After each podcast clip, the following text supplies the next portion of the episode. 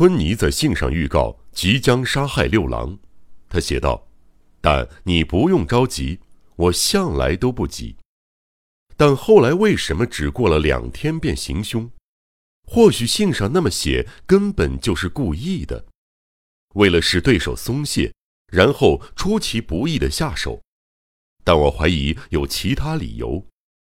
镜子听见钟表声，相信春妮正躲在天花板上，流着泪求春妮饶过六郎一命。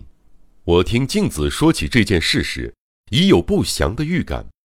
春妮在得知镜子对丈夫的痴情后，内心想必充满了更为强烈的嫉妒，同时也感受到了暴露的危险，所以才会转念一想：好，既然你那么爱你丈夫，那我就不婆婆妈妈的了，早早送他上西天吧。总之，小山田六郎是在极为异常的状态下死亡的。我接到镜子的通知后。当天傍晚赶往小山田家，第一次听到整件事情的始末。六郎死亡的前一晚并无任何异常，他比平日稍早一点下班，喝过一点小酒后，说要去河对岸小梅町的友人家下围棋。当晚的天气十分暖和，六郎只披了大岛的夹衣与严赖的短外褂。没加外套，空手出门。此时约晚间七点，由于目的地不远，他一如往常散步，绕过五七桥，沿着向导的堤坝往前走去。之后，六郎在小梅町的友人家待到十二点，同样徒步离开。到此为止，他的行踪都很明确，但之后就下落不明了。静子等了整整一晚。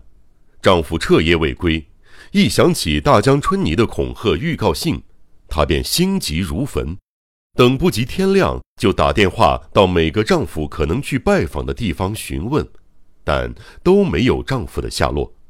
当然，她也打给我，不巧我前一晚不在家，第二天傍晚才回来，所以对这场骚动完全不知情。不久，上班的时间到了。六郎依旧没现身，公司方面也用尽全力寻找，依然找不到他。直到快接近中午时，才接到相县警察署通知六郎离奇死亡的来电。在五七桥的西端，雷门的电车车站稍往北的堤坝下，有个往来五七桥与千柱大桥之间的公共汽船码头。这里从以前蒸汽时代起就是于田川的名胜，我闲着没事儿也经常搭乘汽船往返盐问及白须等地。汽船上经常能看见一些兜售图画书或玩具的小贩，他们推销商品的嗓音仿佛戏院辩士般沙哑，伴随着咿呀的螺旋桨声，散发出乡村世界才有的古风。这正是我喜欢的风情。码头漂浮在于田川的河面上，仿佛一艘方形的船。无论候船室的座椅、客用厕所，都设置在浮动船上。在这儿，我曾经上过厕所，进去后才知道，说是厕所，其实面积只有一个妇人用的箱子大小。木地板上开一个长方形的孔穴。底下约一足深，就是于田川哗啦哗啦奔腾不息的河水。这种构造类似火车或船上的厕所，不会囤积不洁物，干净是很干净。但从那长方形的洞穴往下看，底下深不见底的蓝黑色河水像凝固了般。仔细看时，漂在河水里的生物仿佛显微镜底下的微生物。从这端出现，又轻轻悄悄是在另一端，这样的景象有时令我恐惧莫名。三月二十日早上八点左右，浅草寺商店某店的年轻老板娘要去千住办事，来到五七桥的汽船码头等船时，他上了趟厕所，刚一进去便尖叫着飞奔而出。检票口的老爷子问了详情，原来是老板娘看到厕所里那个长方形孔穴的正下方，出现了一张男子的面孔。那名男子正从蓝黑色河水里探头偷看他。检票口老爷子一开始以为是船夫恶作剧，那时候这一带偶尔也会发生这类水中的包牙龟事件。进入厕所一看，发现洞口底下一尺左右果然飘着一张人脸。那张脸随着水波晃动，沉沉浮浮，一会儿被遮住半边，一会儿又整张都露出来，像个带发条的玩具。事后，老爷子说：“从没见过如此骇人的景象。”得知是尸体时，老爷子慌了，大声招呼码头上的年轻人过来帮忙。当时恰巧有个豪爽的鱼店老板也在候船室等船，便与其他年轻人合力拉起尸体。但从那个洞毕竟不容易拉出，于是便从外侧用长杆将尸体推出河面。怪的是。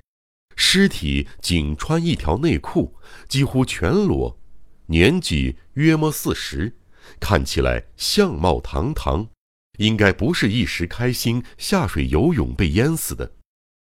众人觉得事有蹊跷，又仔细检查一番，才发现尸体背部有被刀刃刺伤的痕迹，而且不像淹死的尸体那样被泡到浮肿。当众人发现此非意外溺毙，而是凶杀时，骚动更大了。另外，尸体被捞起时，众人还发现了另一件怪事。接获通报后，花川户派出所的巡警赶到现场，在他的指挥下，年轻人伸手抓住尸体的头发，想把他拉上来。然而，在用力的那一刻。整片头发竟然就这么被扯下来了。由于这景象实在太恶心，年轻人惊叫一声，放开了手。死者入水似乎也没多长时间，头发竟然会整片脱离，着实不可思议。巡警仔细观看，原本以为是头发，结果只是一顶假发。死者有一颗光溜溜的秃头。这就是静子的丈夫，陆路商会董事小山田六郎的死状。总而言之，六郎死后被扒光身上的衣物，再戴上假发，投入五七桥下，体内却无积水现象。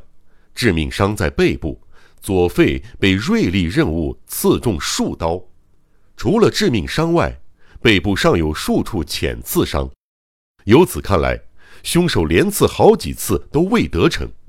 根据警医鉴定，刺伤的时间为前一天凌晨一点左右。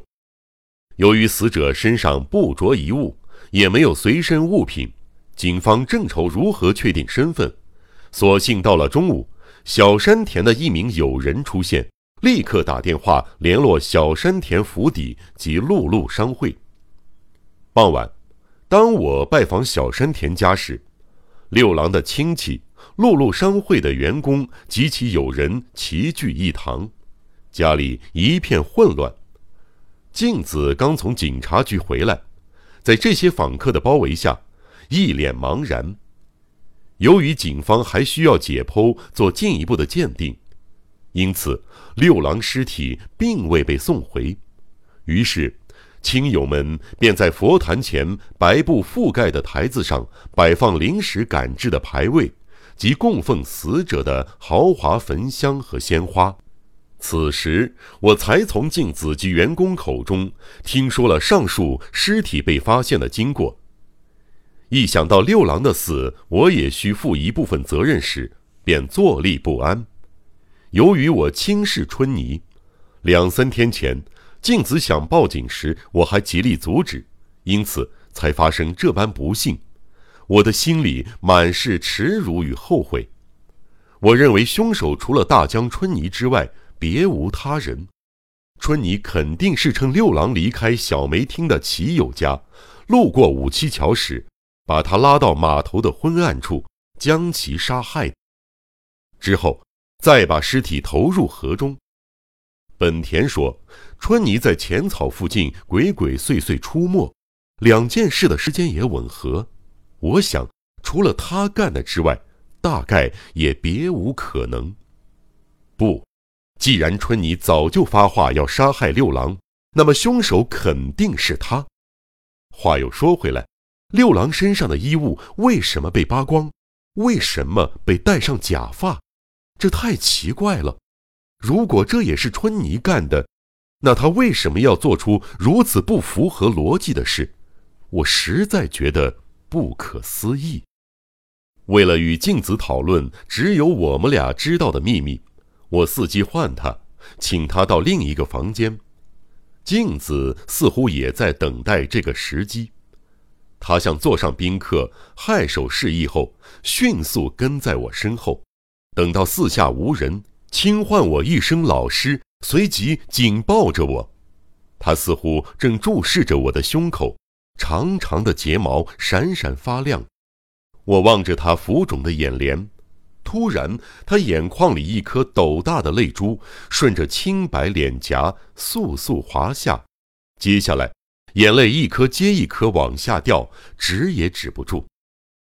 不知该如何向你道歉，一切都是我的疏忽。真想不到，那家伙竟然说到做到，是我不好，哎，是我不好。我也跟着感伤了起来，稍稍紧握静子的手，不断的道歉。对了，你向警方提到那封恐吓信了吗？等到静子好不容易停止哭泣时，我开口询问。不，我不知道该怎么办，所以还没说嘛。是的，打算先跟老师讨论过再决定。事后想想也很奇妙，我当时一直握着静子的手，而静子也没表示不愿意或抗拒，反而将身子轻轻倚靠在我身上。你也认为是那家伙干的吧？是，而且昨晚又发生了一件怪事。什么怪事？我听从老师的警告。将卧室搬到西式楼房的二楼，原以为那里就不必担心被偷窥，但，他似乎还在偷窥。他在哪里？窗外。镜子似乎又回想起当时恐怖的情景，眼睛睁得老大，断断续续的说了起来：“昨晚十二点左右，我上床就寝，由于丈夫还没有回家，我有点担心。另外。”由于西式房间的天花板很高，只有我一个人住，显得特别空荡荡的。我觉得很害怕，忍不住打量起房间里的每个角落。窗户的百叶窗只有一片，底下还留了一个一尺左右的空隙，从这里可以看到外面一片漆黑。我不由得心生恐惧，但是越害怕反而越想看。最后，我瞟见玻璃窗外一张模糊的人脸。不是幻觉吗？那张脸就晃了一下，很快就消失了，所以直到现在我还怀疑是不是看错了。但是，但是那乱糟糟的头发贴在玻璃窗上，姿势有点前倾，眼珠子上翻瞪着我，实在太可怕了。那幅景象直到现在还栩栩如生的浮现在我眼前。是平田吗？是的。除此之外，也不可能有其他人会做出这种事了。经过上述讨论，我们认为杀害六郎的凶手肯定是大江春泥，也就是平田一郎。接下来，他还企图杀害镜子，于是我们决定报警，申请警方的保护。负责侦办此案的检察官是一名姓细齐的法学士。幸运的是。他同时还是我们推理作家、医生及律师等人组成的猎奇会的会员。当我陪着镜子到搜查总部向谢警署时，得以避免在检察官征询死者家属的严肃形势下，而是用犹如对待朋友的亲切态度，耐心地听取我们的说明。对这件诡异的事情，一方面他颇感讶异。另一方面，忍不住被其吸引，决定全力搜索大江春泥的行踪，同时加派刑警进驻小山田家，并增加远警巡逻次数，充分做好保护静子的准备工作。由于大江春泥的真面目与坊间流传的形象有很大出入，在我的建议下，他找来博文馆的本田，详细听取了对方的描述。